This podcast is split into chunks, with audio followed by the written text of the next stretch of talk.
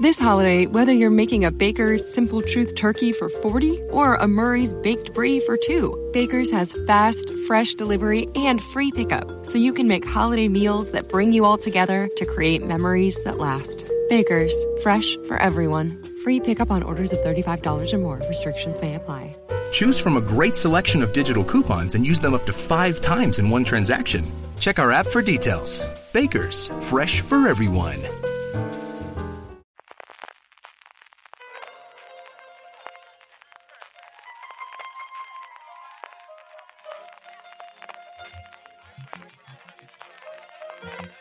Estás escuchando Fuera de Series con CJ Navas.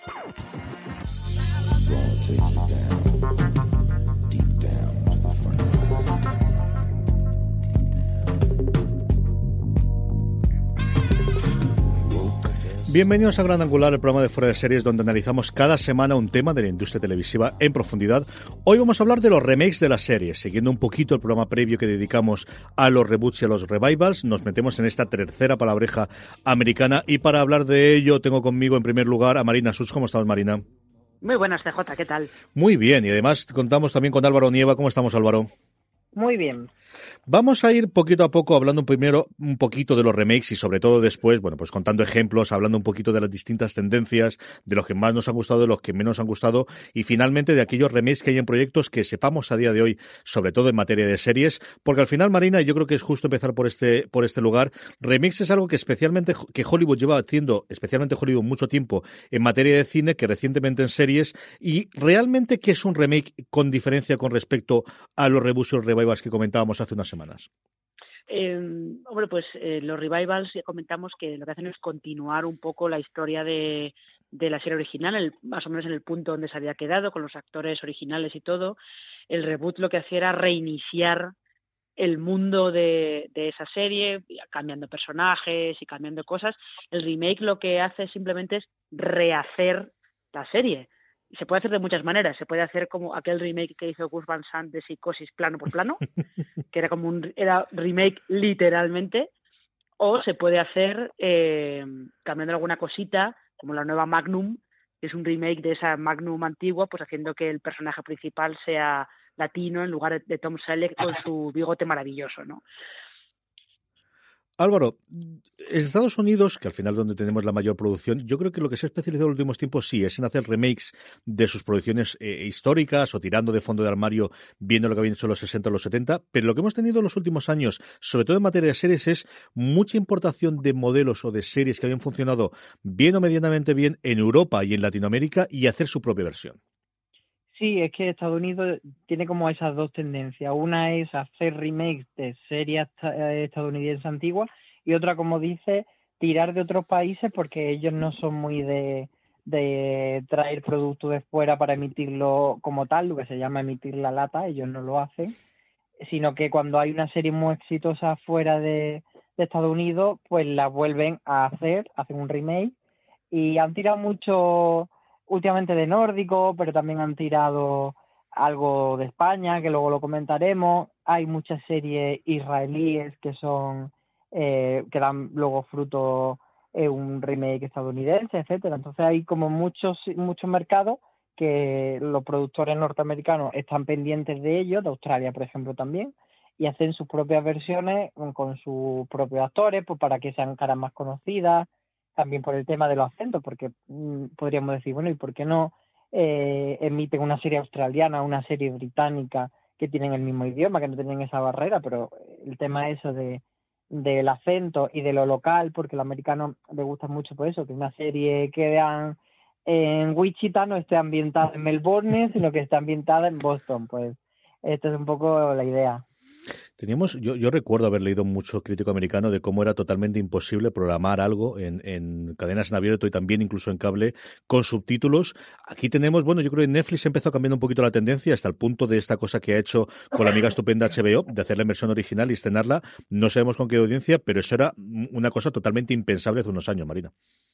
Totalmente impensable. Yo creo, de hecho, yo creo que la, la, serie que empezó a romper un poquito esa barrera fue Perdidos, realmente, porque acordado, acordaos que eh, San y Jean hablaban en coreano entre ellos y sus flashbacks eran en coreano y Perdidos te lo subtitulaba al inglés y aquello nunca fue ningún problema para, para que la gente pudiera seguirla, que es verdad que era solamente pues a lo mejor cinco minutos o diez minutos en un capítulo de 42, pero bueno, por ella se fue se fue metiendo un poco la patita y es verdad que con, con las plataformas de streaming sí que es, es más habitual, pero es muy habitual que haya muchos críticos estadounidenses que, eh, por ejemplo, cuando han estado hablando de élite, recomendaban a sus lectores que si querían verla y disfrutarla bien, que se la pusieran en la versión original en español con subtítulos en inglés.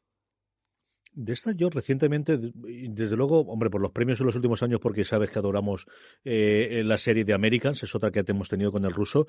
Y luego yo creo que también rompió, y aquí nuevamente volvemos a Netflix, y la que a lo mejor permitió que se pudiese ver Dark en versión original en, Estados Unidos, fue Narcos. Yo creo que Narcos es la primera que, más allá de otras de que hablemos ahora, como fue El Puente, normalizó un poquito el, convivir el español y el inglés, que es algo habitual en la gran mayoría de los estados en Estados Unidos. ¿eh? Sí, además que parecía que, que las series que iba a hacer Netflix a nivel local iban a estar destinadas solo a ese territorio y bueno, ya estamos viendo que muchas series, eh, por ejemplo, La Casa de Papel o Élite, que están hechas en español, no solo llegan al mercado español y no solo llegan al mercado latinoamericano que comparte idiomas, sino que también están siendo éxitos en países impensables como Arabia Saudí, Brasil, etcétera, Tailandia. Entonces, bueno, parece que que el lenguaje no es una barrera tan grande como se pensaba. Metámonos en faena, Marina. Eh, empecemos por las series españolas, que al final siempre se nos olvida, las dejamos metidas y, empecemos exportando lo nuestro. Recientemente hemos tenido dos proyectos que se han hecho su remake en Estados Unidos con diferente cantidad de éxito. El primero, una versión muy libre de los misterios de Laura, llamada The Mysteries of Laura, y por otro lado, de pulseras vermellas o pulseras rojas, llamado Red Band Society, que han funcionado Mm, de aquella forma. Sí, de aquella forma, porque lo de los misterios de Laura fue, un, fue una cosa eh, peculiar, porque al trasladarla a Estados Unidos se perdía un poco de el lado de comedia familiar que tenía que tenía los misterios de Laura con los hijos de Laura, la madre, la madre de Laura, su ex marido y tal, y acababa convertida más en, en un procedimental un poco más al uso, ¿no? Y eh, Red Band Society yo creo que eh, por lo que sea, no tuvo, no consiguió encontrar a su público, ¿no? Se, emitió en Fox eh, y era una versión bastante fiel a, la original de TV3 y sí, no encontró su público, se canceló eh, al final de la primera temporada. Eso fue un poco, un poco una oportunidad perdida. Esto no ha sido los únicos remakes, Álvaro, porque mm, de series españolas a lo largo del tiempo, algunos de los grandes éxitos, hemos tenido remakes. Es cierto que en muchas de las ocasiones en Europa más que en Estados Unidos. Unas Italias, incluso algunos rusos en algunos de los casos. Sí, esto hizo mucho ruido estas dos adaptaciones americanas, eh, pero era algo que se iba haciendo mucho tiempo, sobre todo con las series de Globo Media, pues eso han dado el salto a veces, como decía el Lata, o sea, y la emisión tal cual subtitulada en países, por ejemplo, Los Sopranos, eh, los países escandinavos fue un boom, pero luego también se han hecho muchos remakes en Rusia, como dices, creo que hubo uno del barco, se hizo también una versión francesa del internado que no triunfó mucho, bueno, han dado muchos saltos y de hecho Los Misterios de Laura, que hablábamos de ella, también ha tenido versiones internacionales antes de esta de Debra Messi en Estados Unidos, tuvo muchas otras versiones con diferentes Laura Lebrel, que, que cuando salió lo de lo de Estados Unidos eh, decíamos un poco de broma en Twitter que a ver si hacían como una Interpol de Laura y hacían un capítulo crossover de todo. Y es algo que, que, bueno, pues al final te permite el poder tener proyectos cuando luego vendes eh, estas ideas internacionales, sea para adaptaciones, sea para remakes o la serie original, que es algo de la tendencia que yo creo que la industria española, con todos los, los nuevos estudios, con todas las nuevas productoras, van a buscar cada vez más, Marina es que, es, como dices, es una manera de, de conseguir, eh, no solamente de conseguir más ingresos, sino una manera también de darte a conocer, ¿no? Recordemos, por ejemplo, que el Ministerio del Tiempo tuvo remake en Portugal. Además, un remake que los guiones eran solamente trasladaban algunas cosas a la historia portuguesa, pero los guiones eran, eran bastante parecidos.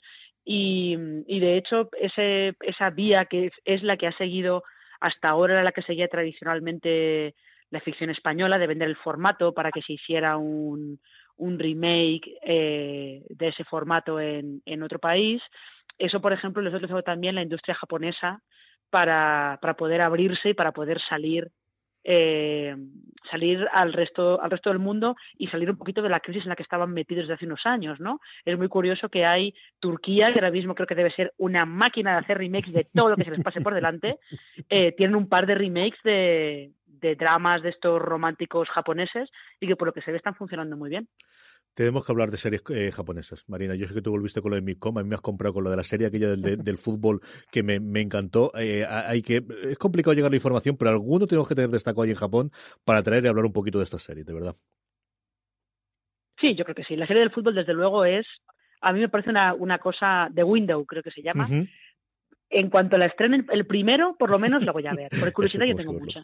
Eso, recuérdaselo a Álvaro, que Álvaro yo no, no sé si recordaba esta y es una cosa curiosísima de serie es un proyecto entre una productora japonesa y eh, una productora alemana, si no recuerdo mal. Está ambientada en la Premier League, en la liga inglesa, y lo que cuenta en teoría son eh, las diez semanas de, de, la apertura del mercado de fichajes en Inglaterra y como un chaval que de repente despunta en el Liverpool, pues sus agentes empiezan a buscarle un fichaje en un equipo más grande y que, que pueda ganar más dinero y sus responsables la describían como una House of Cards en el mundo del fútbol. Y eso es una serie japonesa, que es lo que más me alucina del invento. En fin. Yo compro, yo compro.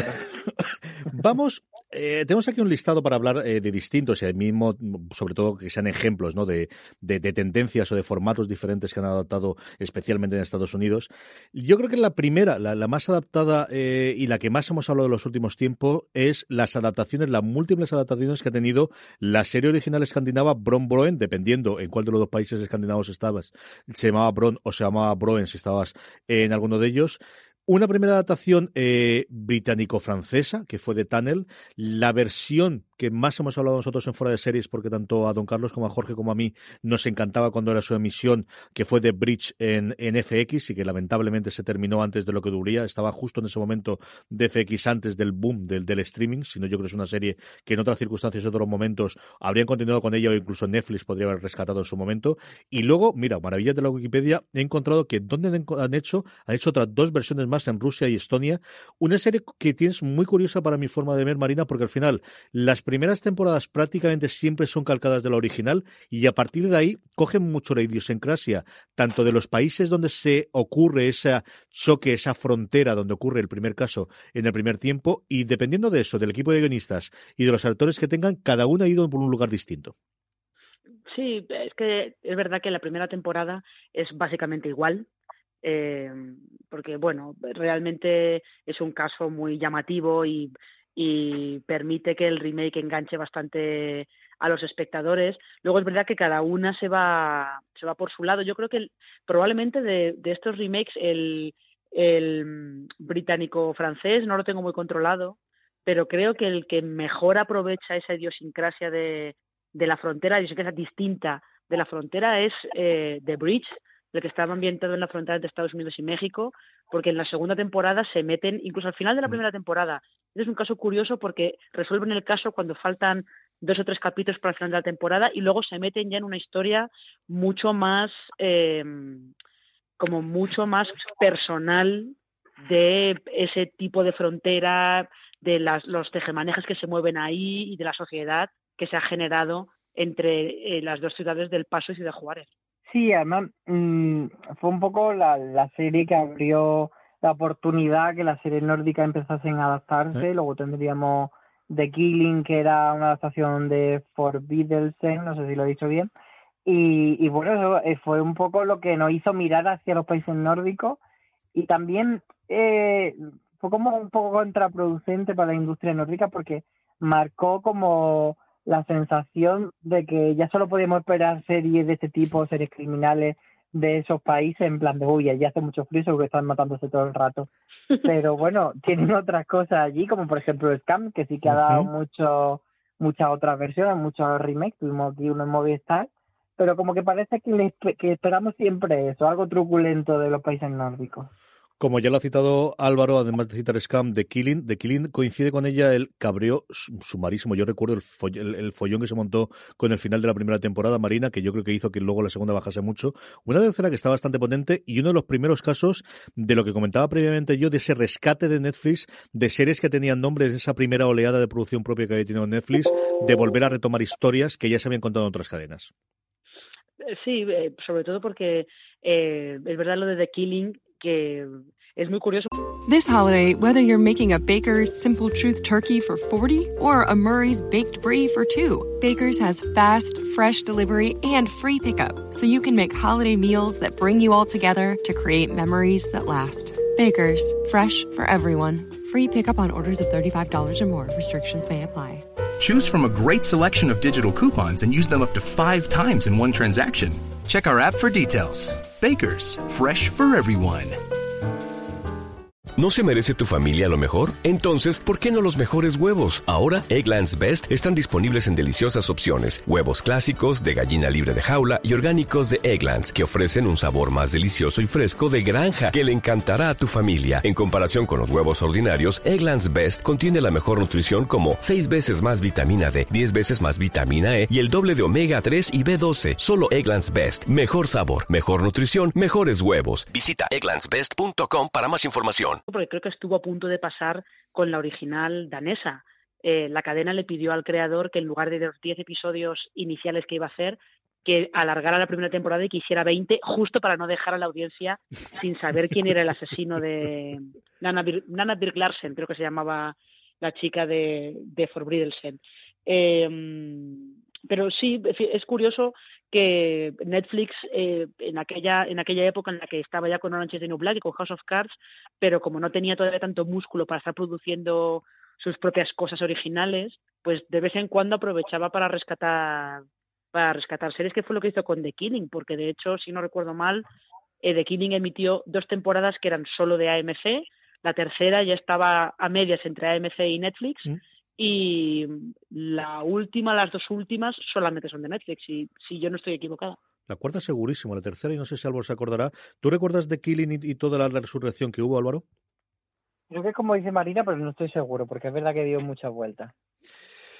Hablemos del otro gran eh, fenómeno de adaptaciones que ha habido tradicionalmente, que son telenovelas eh, o formatos que han funcionado muy bien en la Latinoamérica. Aquí yo creo el ejemplo más claro, desde luego, es Betty la Fea o Yo Soy Betty, o aquí me diréis cuál es la versión original, porque es verdad que se me ha olvidado. Y ese verdadero fenómeno que en su momento fue Ugly Betty, que funcionó muchísimo tiempo en Estados Unidos, se fue a las seis o las siete temporadas, si no recuerdo mal ahora de memoria, y cuya consecución de alguna forma es la serie de CW Jane the Virgin. El título original es Yo soy Betty, coma, la fea. Eso es lo que sabía yo. pero conocida Betty la fea, no, no, no. Sí, pero conocida por todo el mundo como Betty la fea, yo creo directamente. Sí, sí, pero hay que ser riguroso en el título. Di que sí, di que sí. Estoy totalmente de acuerdo contigo, Álvaro. Esto le funcionó extraordinariamente bien en Estados Unidos y también moderadamente aquí en España, porque también hubo un remake de esto, ¿verdad? Moderadamente no, fue un exitazo en España, pero sin precedente. Hacía una audiencia brutal en las tardes, tanto que le pasó un poco como a la serie original, que cuando llegaron al inevitable fin de que el patito feo se convirtiese en cisne, bueno, querían seguir explotando la, la serie. Allí hubo un spin-off que se llamaba Ecomoda, que siguió pues un poco la vida de, de la empresa en la que trabajaba Betty. Y, y, aquí lo que hicieron fue cambiar a otra Betty, y aquí se llamaba Bea, eh, y, y, metieron otra Bea, pero bueno, ya mantener un poco el, el universo de la serie, pero que no acabo de, cuajar porque, claro, faltaba ese leitmotiv que era la protagonista y su historia de amor. Marina. Sí, es que además de, de Betty la Fea creo que hay versiones en, en México, en otros países latinoamericanos. Eh, de hecho, si yo no recuerdo mal, creo que la protagonista de la Betty la Fea mexicana tuvo un cameo en, en Ugly Betty. Lo que pasa es que Ugly Betty hacía, como bien dices, hacía eh, una cosa que luego ha explotado más Jane the Virgin, que era utilizar, sobre todo al principio, utilizaba los clichés de las telenovelas y de las soap operas americanas y se reía un poco hacia los chistes, tergiversando un poquito todos esos clichés. Y luego llegó Jane the Virgin, que es una adaptación de una telenovela venezolana que se llama Juana la Virgen, y ya lo que hizo directamente fue hacer el metachiste con todos los clichés de, de las telenovelas. Una serie, Álvaro, que adora la, sobre todo la crítica americana. Tiene muy buena audiencia, pero Jane the Virgin es de esas series que ves como poco a poco empiezan a descubrir los críticos americanos y empiezan a escribir muchísimo sobre ella. Sí, además que es muy divertida y sobre todo por eso, por el, nivel de autoparodia y de autoconciencia que tiene y de que cómo juega, pues eso, con, con clichés que están muy manidos y le logra dar la vuelta, eh, algunos lo utiliza dentro de la cámara, pues esa escena de repente entra alguien y, el viento y todo así como muy dramático, pero también cómo juega eh, a, coger los elementos clásicos del culebrón, la historia de amor y le va dando vuelta y lo va actualizando. Que era un poco lo que hacía también eh, la Betty original, yo soy Betty la Fea de Colombia, que eh, por lo que tuvo tanto éxito fue porque cogió elementos muy claros de la telenovela de, su país, como esa historia de amor clásica del patito feo, y le dio una vuelta, le metió muchísima comedia, y ahí fue donde triunfó, porque al final era una serie con la que te divertían muchísimo. Y Ugly Betty también tenía ese, ese punto, como dice María de, Marina de parodia, y, cogía también, pero al final era como una comedia romántica bastante al uso, pero muy bien llevada que, triunfó bastante bien y, y, eso fue una adaptación muy, muy interesante.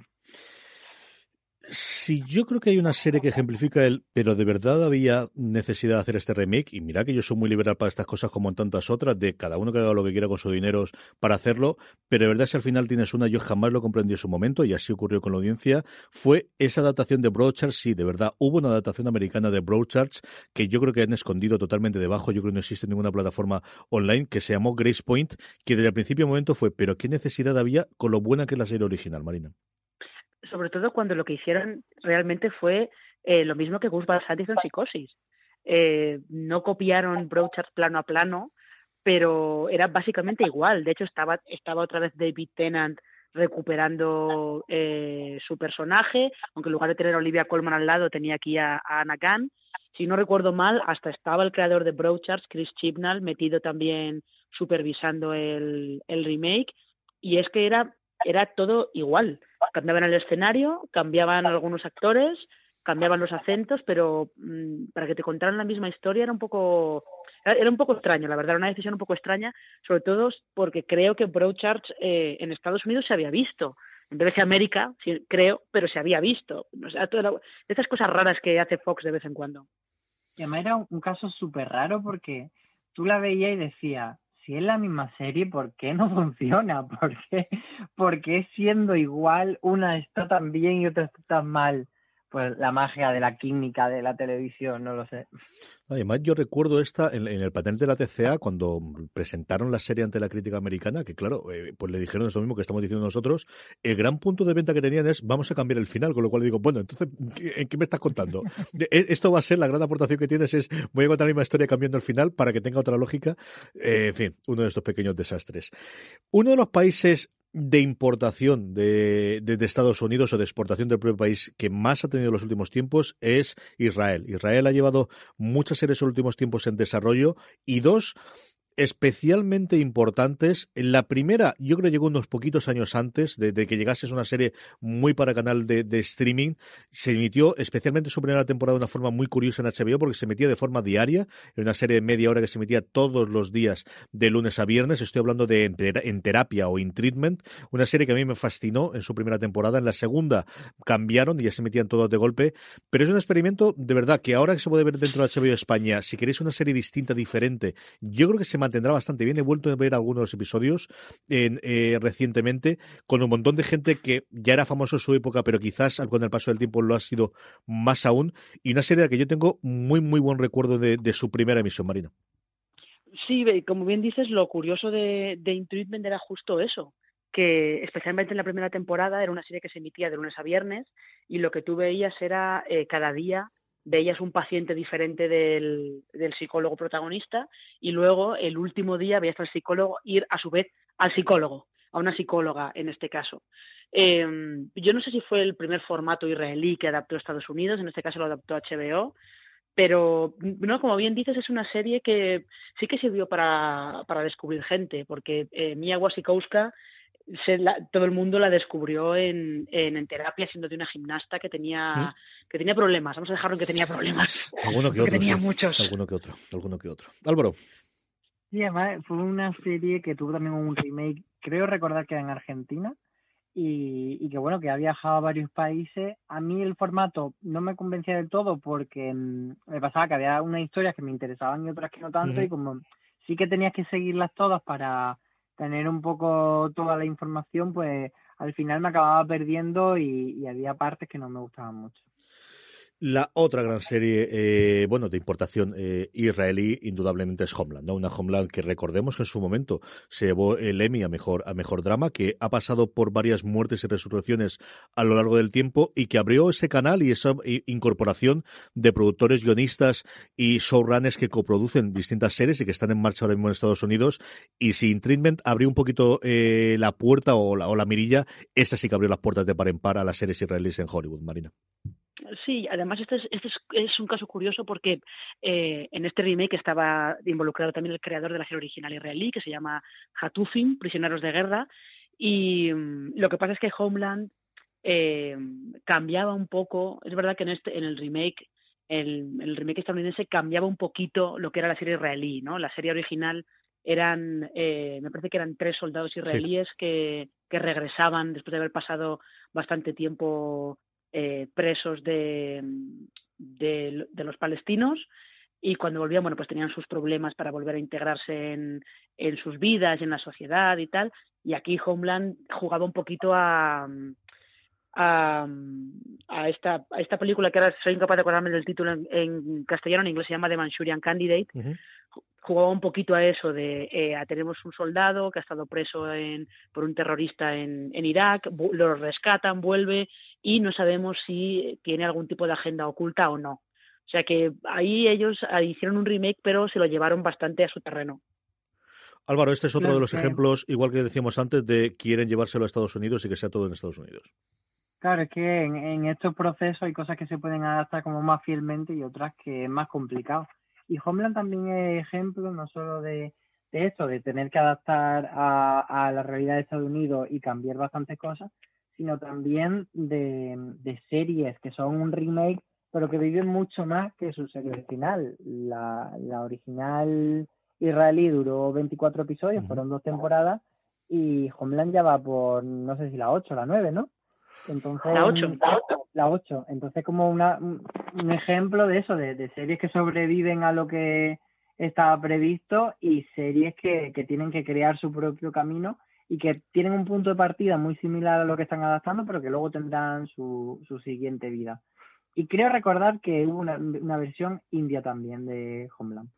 Una adaptación muy curiosa que yo se me había olvidado por completo, fue un pequeño fracaso, es una serie que tuvo una segunda vida en películas, con un exitazo brutal con su elenco protagonista y que volvió a hacerse una adaptación de Los Ángeles de Charlie en el 2011 que pasó con bastante más pena que gloria, Marina.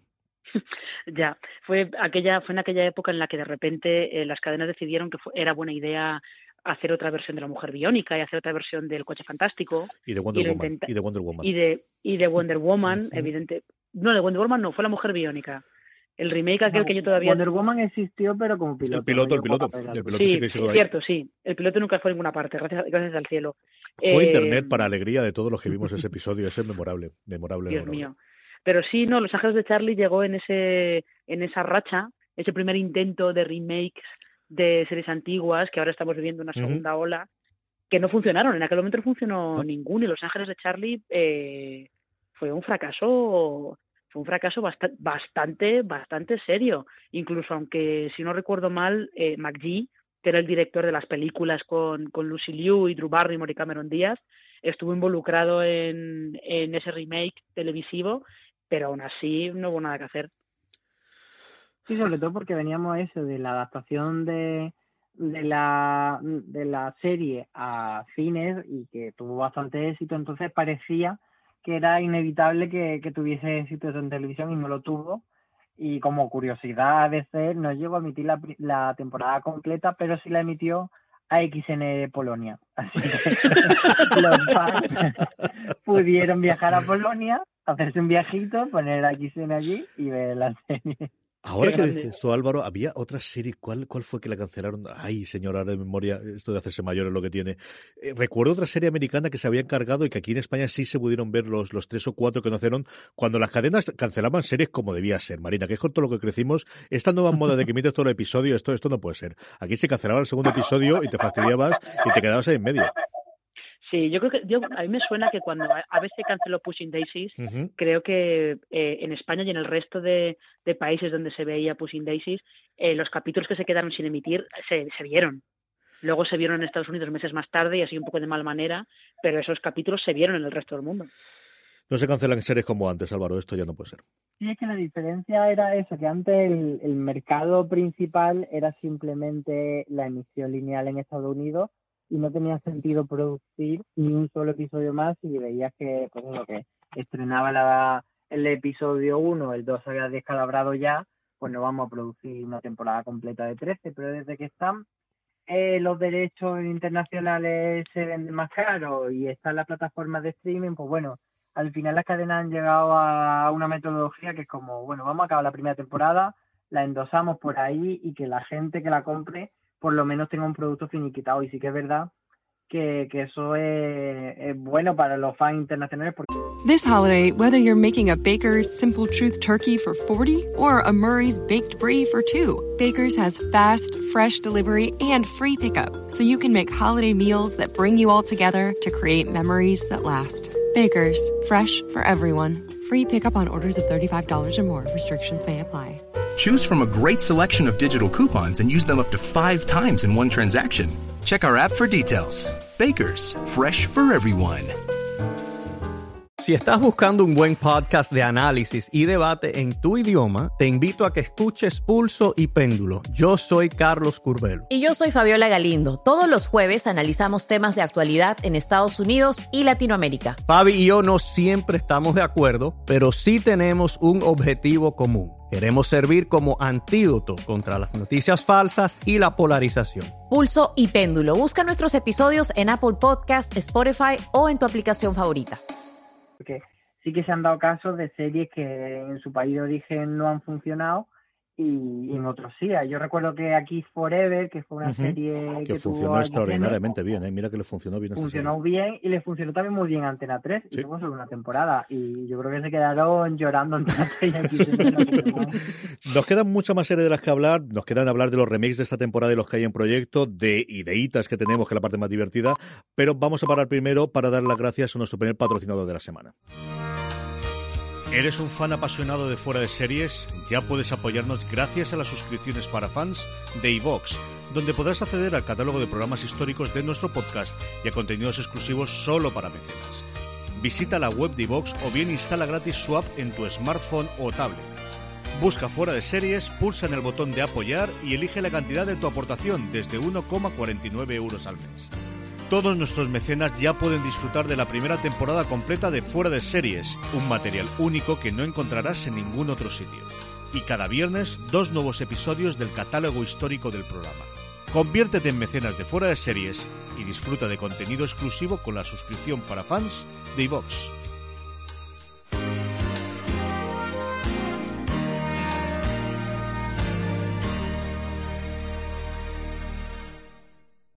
Estamos de vuelta. Eh, un campo en el que se hace muchísimo, muchísimo remake y, siempre se nos olvida, y yo soy el primero de ellos, y le dejo muchísimo a Álvaro que lo haya puesto en el guion, es, son las series de animación, series más o menos infantiles, juveniles. Y bueno, eh, yo creo que Netflix eh, ha cogido nuevamente, como en otros tantos campos, la bandera y tenemos un caso clarísimo, como es Thunderbolts Go, que de alguna forma fue la que abrió un poquito el, el nivel, ¿no? Como, como remake de los Thunderbirds, de esa serie mítica, no tanto de animación, sino de esos eh, iba a decir muñecos, pero se van a enfadar todos los, los aficionados, de, aquellos personajes tan divertidos que había de los ingleses que ha cumplido hace nada 50 años, Marina. Eh, sí, además, eh, este Thunderbirds Go, eh, su canal original en el, en el, Reino Unido, que si no recuerdo mal es ITV, eh, quería hacerlo para aprovechar eso, el, el, aniversario, y lo que hicieron fue mantener un poco el, el, aspecto de aquellos de aquellas marionetas de, de, Jerry Anderson y darles un giro digital. Pero básicamente era el mismo tipo de serie o sea que si alguien vio los Thunderbirds en su momento, tenías la misma secuencia en la que todos los hermanos salían de la cueva, eh, en la que se arrancaban los coches y salían los cohetes se lanzaban, las misiones eran muy parecidas. Lo único que hicieron fue darle, pues eso, un toque más digital y un poco más un poco más moderno, ¿no? Yo creo que se perdió un poquito el encanto de las marionetas de Jerry Anderson, pero bueno. Esto, Álvaro, de alguna forma también ha abierto la veda para los remakes que hemos tenido ahora, por ejemplo, de Shira recientemente y un montón más. Yo creo que esto es un campo en el que especialmente Netflix va a tener muchísimo los próximos años. Es que Netflix sabe que tirar de nostalgia le funciona y que es algo que siempre va a acaparar miradas.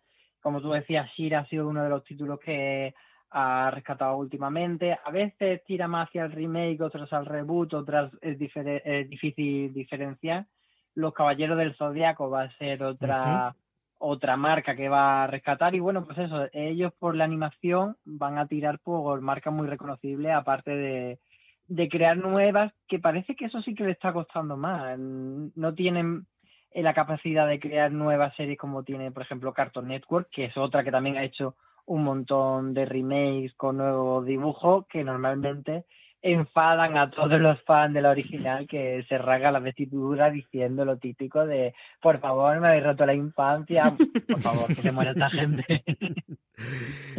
Tradicionalmente las adaptaciones han ido en la línea una serie que tenía éxito se hacía después una película. Pero, como hemos visto antes también con los agentes de Charlie, bueno, pues hay distintas variedades. Una de ellas, y además muy curiosa por el, todo lo que ha caído encima, hasta el punto de que en Estados Unidos, vamos a ver si pueden verla definitivamente, es ese remake maldito que tantas vueltas ha dado de Heathers. Dios mío, Heathers. Sí, en España la película se llamó Escuela de Jóvenes Asesinos.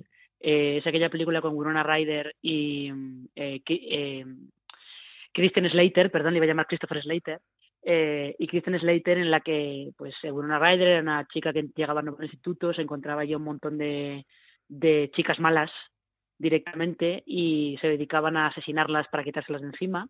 Eh, y Heathers era un remake que quería actualizarlo al siglo XXI. La mala, por ejemplo, era una chica grande, así gorda directamente, podríamos decir, pero que era la mala que tenía todo el mundo completamente atemorizado pero entre que tuvo mala suerte porque eh, se estrenó en un momento en el que había mucha sensibilidad hacia los tiroteos en institutos y había una trama de headers que estaba relacionada con un tiroteo en un instituto y que en realidad no era buena, pues al final el canal en Estados Unidos, que era eh, Paramount, Paramount Network, hizo el amago de retrasó el estreno creo que seis meses, eh, luego decidió que no le iba a estrenar, pero sí se iba a estrenar fuera internacionalmente Luego hicieron otro amago de, venga, la vamos a lanzar todo el tirón o en un fin de semana o algo por el estilo. Y si yo no recuerdo mal, creo que en Estados Unidos sigue sin verse. Pero en HBO España, por ejemplo, se ha podido ver la temporada entera. Yo he leído en varios sitios que intentaban hacerlo, eh, eh, emitirlo de una puñetera vez y no sé si se ha quedado al final. Álvaro, ¿tú tienes más información? Creo que no, que no ha llegado a verse, pero ha sido consecuencia de lo que dice Marina, de que se ha conjugado el mal timing con que la serie realmente era mala, porque si fuese una joya, ellos habrían dicho, mira, la sacamos, y, como pasó, por ejemplo, con, con, la serie Shooter, que también, si no recuerdo mal, era un remake de una peli. Y, y también era, pues eso, de tema de un francotirador, eh, había muchos tiroteos en Estados Unidos, entonces decidieron retrasarla, pero al final vieron que, mira, siempre hay tiroteos en Estados Unidos y la tenemos que sacar antes después, y la sacaron pero es verdad que esta tendencia de, tirar de peli es algo que vamos a ver bastante. Entre otras cosas tenemos ahí el tema de mm, El Señor de los Anillos, que no es remake, sino que no sabemos lo que va a ser, pero bueno, que es una marca cinematográfica muy potente.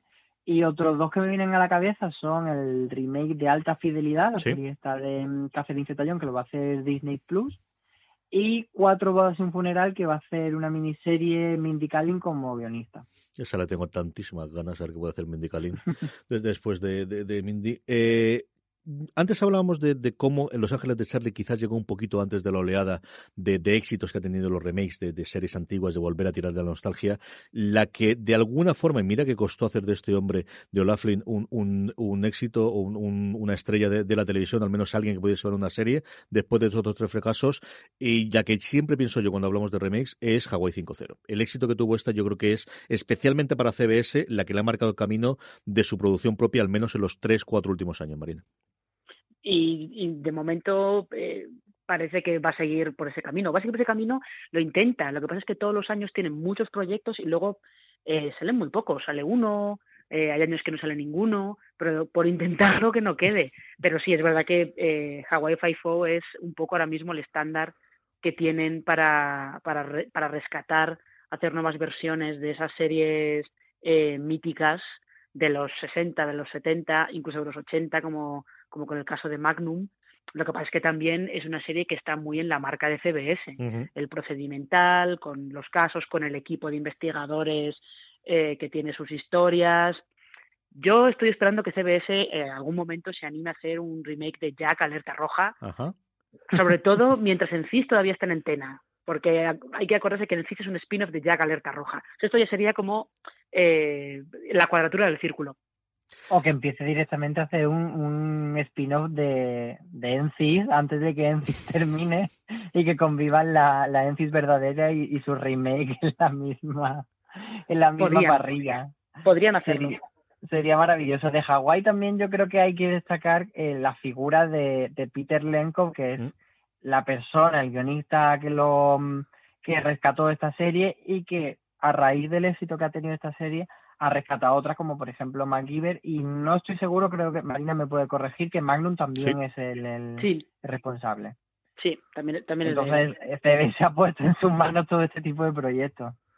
La otra de toda esta oleada que a mí más me ha gustado, de las que se ha hecho recientemente, yo creo que es una serie eh, de estas que, los americanos tienden mucho a decir que es mejor de lo que necesitaría ser.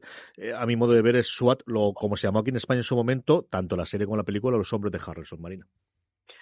Sí, yo también soy, soy de la opinión de que es, como bien dices, es mejor de lo que tendría derecho a ser realmente, porque al fin y al cabo eh, los hombres de Harrison originales era lo mismo, era una serie de casos, este, este grupo de intervención especial pues tenía sus misiones especiales que tenían que, que tenían que solucionar, lo que pasa es que aquí en SWAT han querido darle el giro del componente un poco social de tener aún que el líder del, del, grupo sea negro y que además haya se haya criado eh, en unos barrios del sur de Los Ángeles que se llevan tradicionalmente muy mal con la policía.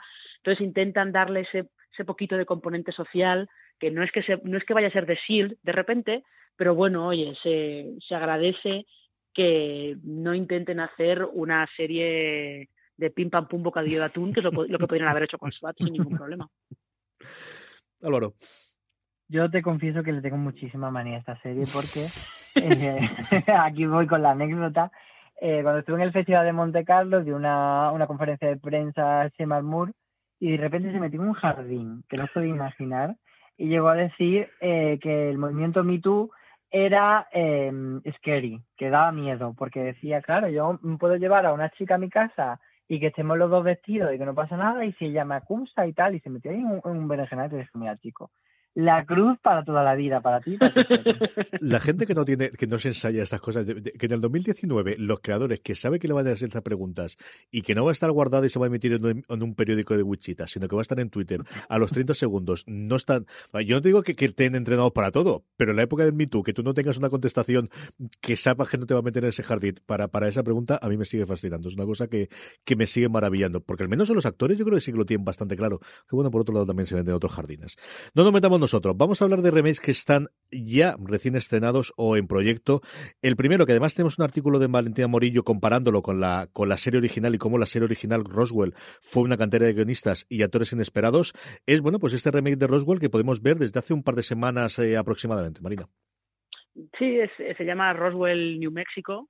Es otra versión de, de Roswell. Es una cosa que, que la CW está haciendo mucho con aquellas series de, de WB de principios de los 2000, una cosa así. No todas les funcionan. esta nueva Roswell, eh, pues de momento parece que está funcionando bien, pero lleva muy poco. Y lo que hace es contar otra vez esta historia de los alienígenas que llegaron en 1947 en ese famoso supuesto accidente alienígena en Roswell, que eh, son adolescentes que se quedaron allí y que hay uno de ellos que se enamora de, de, una humana o de una que parece que es humana, que ya veremos qué pasa con ella. Pero no, si es, es un poco la tendencia de, que está siguiendo este canal, CW, de ir estrenando series nuevas, estrena muy pocas series nuevas al año y siempre intenta que haya algún remake, eh, si no de series antiguas de WB, de películas incluso, porque uh que hace un par de años intentaron tener su propia versión de Frequency. Álvaro. Sí, yo, además, esta, esta es una serie que, que me pasa, no sé si a vosotros sucederá con este o con otros títulos que dice, y ya van a hacer el remake, tanto tiempo pasado, que es como estamos metidos en un loop, lo que decíamos antes de, de ya alerta roja y tal, no sé, como me parece que es bastante reciente, pero sí, estamos de repente aquí y, y, nada, y, y, como Embrujadas, que ¿no? otro de los títulos que, que tenemos para comentar hoy, que, que no sé, me da la sensación de que acabó no hace tanto y que ya estamos metiéndonos ahí. Es que llevamos demasiado tiempo en esto, Marina, y al final nos parece que está todo hasta cerca. Yo Me dices que hace un remake de Fringe dentro de nada y me lo creo también totalmente, ¿eh? A ver, yo me lo podría creer totalmente porque Fringe es una serie que eh, me parece que ya su estreno ha cumplido ya 10 años. 11 años, va a cumplir 11 años eh, en 2019, o sea que ya ha pasado tiempo. Pero sí, no, mira, el, de Brujadas es un, es un buen ejemplo sobre todo de, del tipo de remakes que está haciendo la CW. Eh, estas dos series se pueden ver eh, a través de HBO España, pero en el caso de Embrujadas, ellos eh, siempre intentan llevar estas series al siglo XXI, ¿no? Entonces, o en el reparto, si antes los repartos eran todos blancos y perfectos, y en el caso de Embrujadas estaban eh, Alisa Milano y Shannon Doherty, por ejemplo, pues aquí en la Nueva Embrujadas hay eh, una chica eh, afroamericana, creo, si no recuerdo mal, eh, tocan muchos temas feministas. En el caso de Roswell, New Mexico, pues están tocando algunas cosas relacionadas indirectamente con las leyes migratorias de Trump. O sea, que intentan darles un toquecito para que se note que están hechas eh, ahora, ¿no? En 2019 y no que están arrastrando cosas desde el año 2005, por ejemplo. Yo sé que me vas a decir que esto no es un remake, ni es, y tienes razón, pero yo no puedo nombrar Embrujadas sin eh, dejar de nombrar la serie que más eh, miedo le tienen los redactores por lo que ocupan el titular, que las escalofriantes aventuras de Sabrina, que sí, no es un remake, es un reboot, o si queréis. This holiday, whether you're making a Baker's Simple Truth turkey for 40 or a Murray's Baked Brie for 2, Baker's has fast, fresh delivery and free pickup, so you can make holiday meals that bring you all together to create memories that last. Baker's, fresh for everyone. Free pickup on orders of $35 or more. Restrictions may apply. Choose from a great selection of digital coupons and use them up to five times in one transaction. Check our app for details. Baker's, fresh for everyone. Es una adaptación del cómic que a su vez fue una nueva versión de aquellos cómics de Archie, pero yo no puedo hablar de Embrujadas hablar de Sabrina, como lo llamamos al final todos en Petit Comité, hasta que hay que ponerla en el titular ese maldito, ¿verdad Álvaro? Sí, eh, te ocupa todo el titular y en fuera de serie hay una guerra interna por cuánto pueden durar o no los titulares. A ver, pelea, física, pelea física. pelea física. Y, pero es verdad que esto sí que no se puede considerar un remake porque al final cada una de las dos series adaptó un material original que eran los cómics, cada una lo ha adaptado por un lado totalmente distinto, así que no podemos decir que, mm, que sean remake, pero sí que se intenta tirar, pues eso, de la nostalgia. De hecho, en, en la nueva Sabrina todavía no hemos visto a Melissa John Hart, pero tenemos esa esperanza de que ocurra. Y sí que Netflix usó a los actores de la serie original, pues un poco para la promoción, pues grabaron un vídeo de ellos reaccionando ante la nueva serie, a ver qué les parecía, como sí que se intenta siempre eso, que haya una conexión entre la nostalgia, el vínculo con el espectador del pasado e intentar traerlo al presente.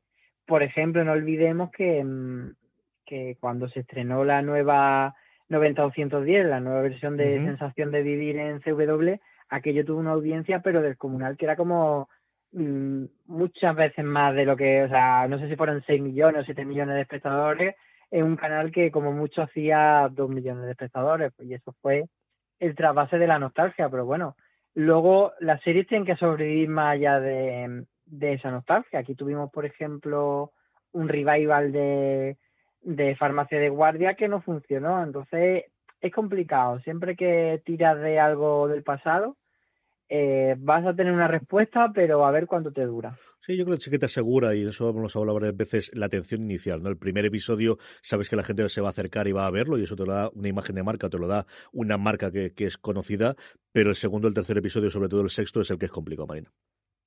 Sí, sobre todo eh, en, las, en estas series que son de cadenas en abierto, que en muchas de ellas todavía se utiliza un, un viejo truco que eh, utilizaban los ejecutivos de los canales, los guionistas, que era como que los cuatro primeros episodios de una serie tienen que ser como, como si fueran cuatro pilotos, ¿no?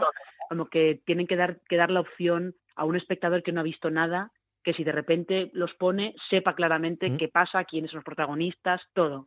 Entonces eso también hace que esas series pues tarden un poquito más de la cuenta en, en empezar a funcionar, ¿no? Yo creo que es una cosa que le, ha pasado a Embrujadas, por ejemplo.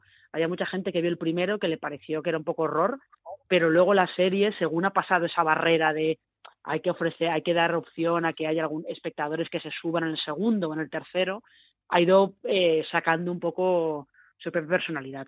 Lo que ayuda para esas cosas es el botoncito del siguiente episodio de Netflix, ¿eh? Lo que ayuda para esas cositas. eh, hablábamos antes de cómo remake eh, intenta ser fiel al original. Hombre, fiel, fiel, muy fiel, muy fiel no es, pero yo no puedo resistirme a hablar con vosotros de ese tráiler de Gran Hotel que vimos juntos en la versación de HBO España. Álvaro, eso es lujo y fantasía, y al menos el primero, esa es para hacer en un hilo en Twitter y comentarlo todos. ¿eh? Es brutal. Qué cosa más, más loca y más de verano y más, más, más todo. Yo le tengo mucha curiosidad porque mm, Eva Longoria, que es amiga de Ramón y Teresa de la productora Bambú, eh, ha sido la que ha comprado el formato. Y cuando tú ves el tráiler del nuevo Gran Hotel, dices, cariño, ¿por qué has pagado derechos de autor cuando esta serie es totalmente diferente? Pero mm, aunque Gran Hotel era una serie de época muy a la Don Abbey y esto es una serie en la actualidad en Miami, etcétera, quizás sí que en el ADN de la serie se conserve pues un poco de la trama o un poco del conflicto de los personajes. Entonces, hasta que no lo veamos, no sabemos si Eva Longoria ha hecho el tonto pagando o no, y tengo un poco curiosidad de ver eso, de cómo han hecho la adaptación. Marina. Eh, yo es que estoy, estoy como Álvaro, y parece una serie completamente diferente, pero con el mismo título. No sé, igual es que luego efectivamente a lo mejor el misterio para toda la temporada es muy parecido al de la Gran Hotel de Antena 3, o hay algún personaje que el conflicto es, es similar, pero desde luego es una serie completamente distinta. Yo, con el trailer me ha convencido, de verdad. Yo al menos el primero, aparte de que estaba Dan Membership y desde el principio, antes que hablábamos de The Bridge, que a mí me, que fue donde lo descubrí, me encantó el actor, eh, pero es una cosa tan ida de pelota en, en el tráiler, tengo que, algo tengo que hacer con ella. No sé todavía qué, pero un Instagram Stories o algo así de reacción tengo que hacer con ella. Más serio, y esta me toca mucho porque es de las primeras series que yo recuerdo de tener ganas de ver y mis padres no dejarme verla y la sintonía la tengo clavada siempre en mi corazón. La Ley de los Ángeles, que quizás de esas series clásicas de los 70 y los 80 procedimentales, ¿no? Y hablamos de policías de Nueva York, hablamos de la Ley de los Ángeles, o hablamos de, pues eso, de, de todas las que había ese que aquí teníamos todavía cuando había dos canales solo en España. La Ley de los Ángeles es quizás la que tiene el proyecto más avanzado, pero que sigue dando tumbos por Hollywood y sigue sin estar todavía en antena, Marina y creo que probablemente con la muerte de, de Steven Bochco, mm. que era eh, su, el productor original y quien más estaba moviendo el tema, pues probablemente no ese, ese proyecto no vaya a ninguna parte. Pero Bochco decía que, que él, y si no recuerdo mal, David y Kelly hablaban mucho de, de que es una serie que se prestaba muchísimo a hacer una, una versión eh, del siglo XXI, a actualizar los casos de los abogados de Los Ángeles y llevarlos a, al siglo XXI. Pero me da que después de todos los tumbos que ha dado, eh, tras la muerte de Bochco, se va a quedar en nada, probablemente. Y es que desde que The Good Wife desapareció y se ha implementado, y evidentemente con mucho menos audiencia, aunque para mi gusto mucho mejor serie de Good Fight, mira que hablamos de procedimentales, siempre médicos, eh, de policiales y, y, de abogados. Tantos, tantos de abogados, al menos en cadenas abierto, ahora mismo no hay tantos, eh, Álvaro. No, bueno, las modas son un poco cíclicas y sí que es verdad que los abogados parece que están ahora menos en boga. De hecho, el, el Chicago Low o Chicago, no, Chicago Justice, Chicago se llamaba, uh -huh. fue el único que no que no acabó de cuajar dentro de estas franquicias de, de, Chicago y parece bueno que eso que ahora mismo no hay tanto hueco para las series de, de abogados, pero sí que estamos seguros de que en algún momento volverán porque esto se mueve por moda. Eh, a mí me produce curiosidad este tipo de, remake porque, claro, si, si atendemos al concepto de, remake, de rehacer, eh, te tienes que plantear, ¿y qué es lo que van a rehacer de la ley de Los Ángeles? Porque los casos, como tú decías, eh, para actualizarlo al siglo XXI, tienen que cambiar. Entonces, ¿qué es lo que está rehaciendo? ¿Eso va a conservar la dinámica de los personajes, la estructura de la temporada? ¿O al final simplemente lo que quieres es tener la marca porque es muy potente, porque es muy evocadora. Bueno, pues eso es lo que hay que ver, qué es lo que realmente tienes de remake o, o de en realidad es una serie nueva que ha cogido un título chulo. Concluimos, antes de que hablemos un poquito de España, eh, con referencia al artículo que hizo Álvaro sobre, sobre eh, bueno, remakes, revivals y reboots que podría haber de series españolas, que yo creo que es una forma muy chula de terminar, con dos series eh, del mismo género, que son series antológicas, algunas más de ciencia ficción, otra más de fantasía o de aventuras, eh, como es eh, La Dimensión Desconocida, el gran clásico, desde luego, de, la serie antológica, y ese Amazing Stories original de, de Steven Spielberg, que fue, si no el primero, desde luego sí el primer proyecto gordo de ese canal, plataforma, lo que sea, que esperamos que Apple nos presente este año, Marina y de la que no se puede saber nada más, porque acordaos que Amazing Stories mm. iba a llevar la entrevista Brian Fuller pero ha sido como el sexto proyecto del que se ha ido. Entonces, está un poquito está un poquito en el aire. La dimensión desconocida sí que parece que está más avanzada porque la lleva eh, su productor es Jordan Peele, eh, el director de Déjame salir, que Déjame salir ya tenía un poquito ese aire de, de capítulo de la dimensión desconocida y esa yo creo que en breve empezaremos a, ver ya algo, veremos algún teaser o algo, algo nos tienen que empezar a enseñar porque yo creo que esa está, está bastante avanzada. Jordan Peele, que, se va a convertir en nuevo JJ Abrams, tiene como cuatro o cinco proyectos en marcha de producción y él sigue su, su carrera también de productor y director en cine. Este modelo de, de lo que antiguamente eran series antológicas, que, antes, hasta que llegó eh, por su camino, bueno, pues American Horror Story cambió a las series antológicas de semana, es una cosa muy dada a estos remakes en el que, bueno, al final no es más que añadir episodios, Álvaro. Claro, es lo que, mm, un poco lo que estaba comentando antes sobre Los Ángeles ¿Podemos considerar un remake de la dimensión desconocida si realmente lo que van a hacer son episodios nuevos o simplemente una continuación añadiendo nuevas historias?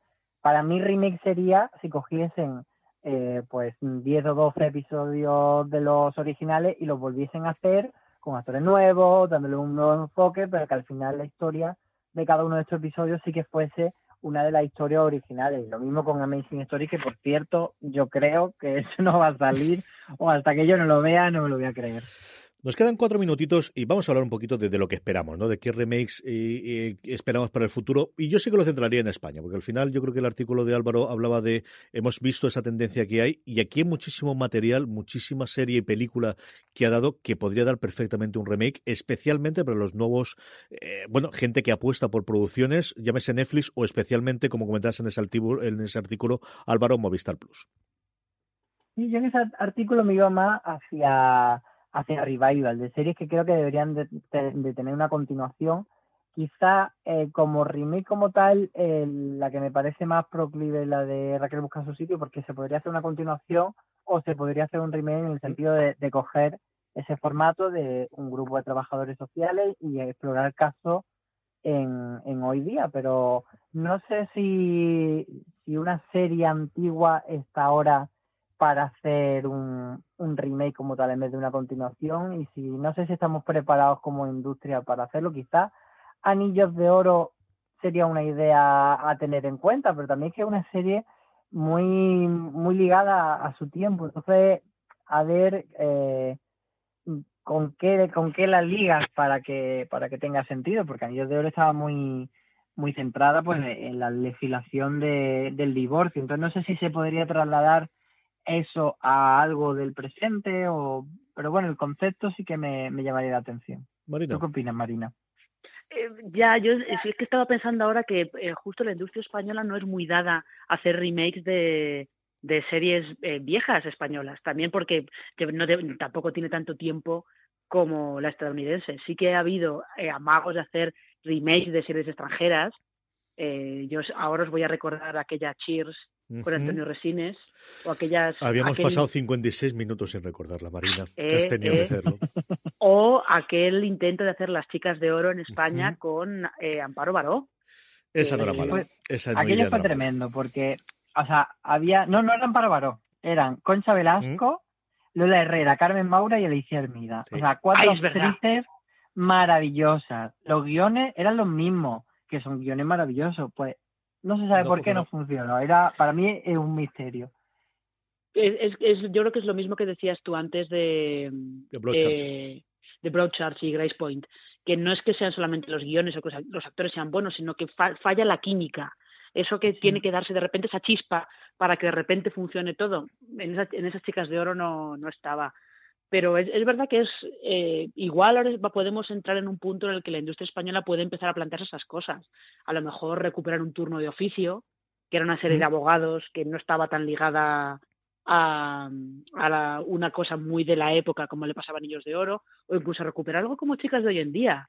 Yo ese es un, es un formato que lo veo, además lo veo, si no para Netflix, lo veo para estas cosas que hacen Place y Fluxer, centrado en, en gente joven que ahora tiene que moverse con las redes sociales, que buscarse la vida como actriz es bastante diferente de, de lo que te enseñaban eh, a principios de los años 90.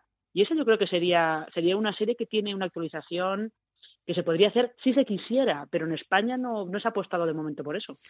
Mira, ahora que viste lo de la serie juveniles, me ha venido a la cabeza. El, el remake perfecto yo creo que sería un paso adelante, una serie así pues eso, para el público juvenil, sobre una escuela de danza, pero con unos talentos nuevos, más juveniles y más actualizados al momento, con los conflictos que pueda haber diferentes, pero que esa esencia de la academia, ese toque, ese mensaje aspiracional que tenía la serie, creo que puede seguir funcionando perfectamente hoy día. Yo funcionaría, yo estaba, bueno, las chicas hoy en día se me ha venido a la cabeza y luego es cierto que quizás más revival, porque me encantaría volver a ver a Condonado y Manuel juntos, Brigada Central. Pagaría por ver a esos dos juntos, ahora retomando los, los personajes de hace 30 años. Hasta que hemos llegado, vamos a pasar ya a despedirnos. Gracias Marina, gracias Álvaro. Eh, recordar que tenéis tanto el artículo de Álvaro en, la web para poder leerlo, 11 series españolas de la que Movistar Plus debería hacer un revival. Tenemos, hemos hablado de un montón de remakes, Magnum tenemos eh, varios programas, también sobre Roswell el artículo que os decía Valentina Morillo. Mucho más contenido como siempre en foradeseries.com. Álvaro, hasta el próximo programa. Hasta luego. Marina, hasta el próximo programa. Hasta luego, un placer. Y a todos vosotros, muchísimas gracias por estar ahí. Más programas en, nuestro canal de podcast, allí donde escuchéis podcast, buscad fuera de series y los tendréis. Gracias por escucharnos. Hasta siempre y recordad, tened muchísimo cuidado ahí fuera.